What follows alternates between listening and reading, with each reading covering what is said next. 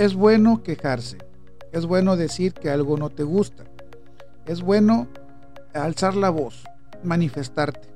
Pero si esto no tiene un objetivo, no te va a llevar a nada, no tiene ningún sentido. Yo soy tu amigo Chuy Espinosa y estos son tus 5 minutos de libertad. ¿Cuántas veces hemos visto marchas, protestas, quejas, guerras incluso, que no tienen sentido de nada? Es decir, se pelea, se dice, se hace, se manifiesta, todo lo que gustes y mandes, pero al final no tienen un objetivo claro. Pues bien, en nuestra vida diaria pasa lo mismo. Nuestras quejas, las cosas que no nos gustan, nuestras necesidades deben de ser un impulso para crecer.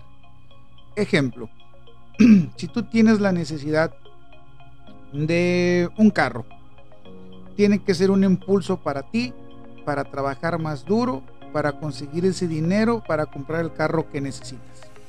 Tienes la necesidad de aprender un idioma. Tiene que ser un impulso para ti, para buscar los recursos, la manera de aprender ese idioma. De nada sirve que te quejes todos los días y digas que el gobierno no te ayuda, digas que en tu familia no te ayudan, digas que el mundo no te comprende, digas que todo es difícil porque tu suerte no es buena.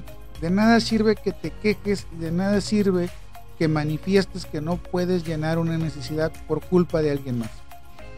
Tus necesidades y tus quejas deben de servirte a ti para que tú veas dónde están esos límites que tienes y hagas un plan de acción para poder pasar esos límites y poder llegar al éxito que estás buscando. Insisto, si tu objetivo sería comprar un carro, lo principal que tienes que hacer no es quejarte, es decir, oye, ¿sabes qué? Este, la vida está difícil, está difícil juntar para un carro, pero yo a mí el carro que me gusta es este carro. Y fíjate que no lo ocupo de agencia y fíjate que no lo requiero mexicano y lo puedo comprar regularizado y lo puedo o lo puedo comprar en el caso de la frontera puedo comprarlo americano y vale tanto.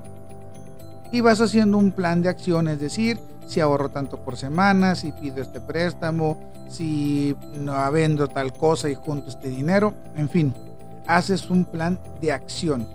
Y es decir, una necesidad que tenías, una queja que puedes tener de que es muy caro comprar un carro, se convirtió en un impulso para que tú ahora seas mucho más inteligente y capaz de lo que eras con solamente te quejabas. Así que la próxima vez que tengas una queja, que tengas una necesidad, empieza a visualizar hacia dónde va el objetivo.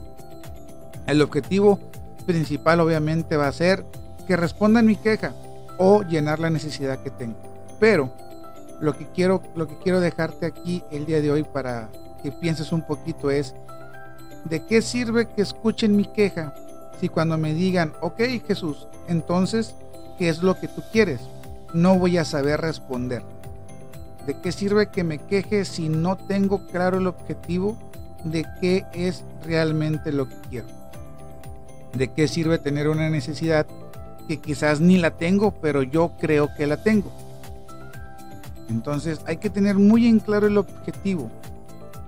¿Cuál es el objetivo de decir, oye, si yo me quejo de que es una injusticia que no haya rampas en la calle para la gente con, con silla de ruedas, ¿qué voy a ganar con eso? ¿Voy a ganar que pongan una en mi casa o voy a ganar que pongan una en toda la ciudad? ¿Cuál es el, el motivo de mi queja y hasta dónde va a llegar el objetivo de mi queja?